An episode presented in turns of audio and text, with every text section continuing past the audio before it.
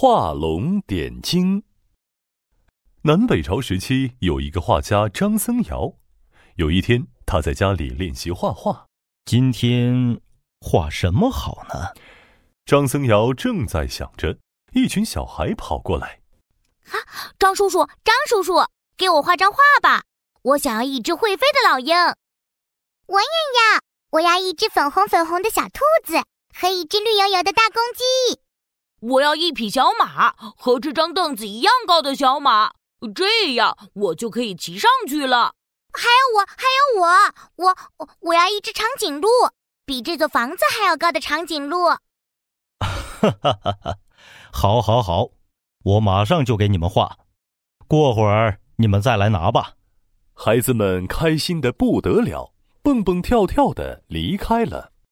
比房子还高的长颈鹿，这得需要一张很大很大画纸啊！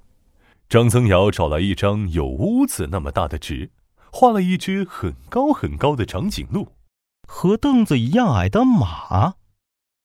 就用这个吧。张增尧找来一张小小的纸，画了一匹小小的马。接着，他又画了一只粉红的兔子和一只绿油油的大公鸡，最后又画了一只老鹰。啊，眼睛是最难画的，现在只剩下这些动物们的眼睛没有画了。张增尧给大公鸡点了两只绿豆大的眼睛。哦哦哦！忽然，绿油油的大公鸡张开了嘴巴，叫了起来。然后它又拍了拍翅膀，从画纸上飞了出来。哎，这是怎么回事啊？我一定是在做梦，还是先画长颈鹿吧。张僧繇又给长颈鹿画了两只灯笼那么大的眼睛。刚画好，张僧繇就看到画纸上的长颈鹿眨了眨眼睛，脑袋也跟着晃了晃，然后突一下从画里钻了出来。啊，呃，这这这！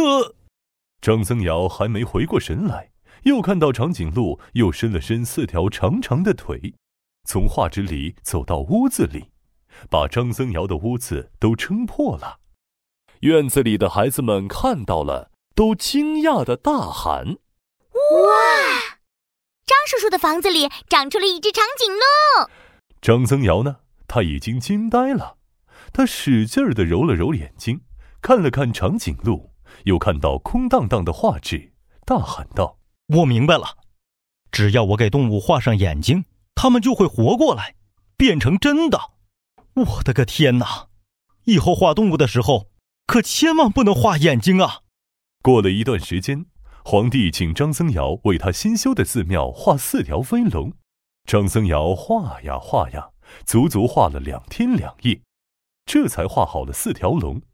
就在要给龙画眼睛的时候，张僧繇犹豫了。如果不画眼睛，皇上会不会怪罪我？哎，可是如果画上眼睛，龙就会飞走了，那岂不是白画了？如果龙飞走了，墙上什么也没有，皇上会更加生气。张僧繇左思右想，最后还是决定不给四条龙画上眼睛。我画好了。请你们打开寺庙的大门吧。张僧繇命人打开大门，寺外的人早就等不及了，纷纷涌进来围观。哎，这龙画的可真好啊，好像会动一样。哎呦，是啊，还闪着金光，像是天上飞下来的。张僧繇听了很高兴，嘿嘿，还好大家没有发现龙没有眼睛。可就在这时。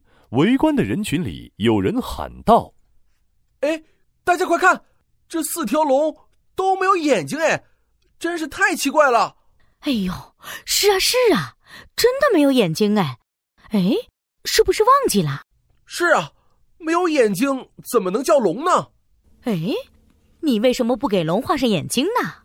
张僧繇只好解释说：“大家听我说，我给龙画上眼睛很容易。”可是，这龙一画上眼睛会飞走的。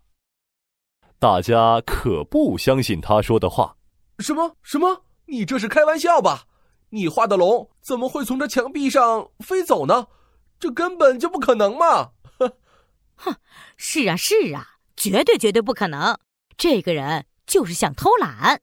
张僧繇摇摇头，长叹一口气：“我真不是骗大家，我以前给长颈鹿和大公鸡画上眼睛后，它们都变活了，现在还住在我家的院子里呢。”旁人听了，哈哈大笑：“哎，大画家原来是个疯子呢，说这么疯疯癫癫的傻话。”没办法，你们要是不相信。我现在就给其中两条龙画上眼睛，你们看着吧。张僧繇没有办法，只好拿起画笔给两条龙添上了眼睛。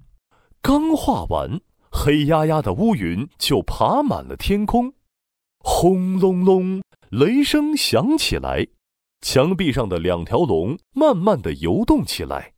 围观的人们都惊叫道：“！”活活活了！轰隆！一个好大好大的雷劈到了墙壁上，像一把大锤子砸开了墙壁。两条龙嗖的一下钻了出来，飞到天上不见了。啊！龙龙龙真的飞走了！此时，墙壁上的四条龙只剩下了两条没有画眼睛的龙。张僧繇看着惊呆的人群，说道：“这下你们相信了吧？画龙点睛，只要给龙画上眼睛，就会变成真的。”“画龙点睛”这个成语出自历代名画记《张僧繇》，现在也用来比喻写文章或讲话，在关键处点明实质，可以让内容更加生动，就像龙一样活起来。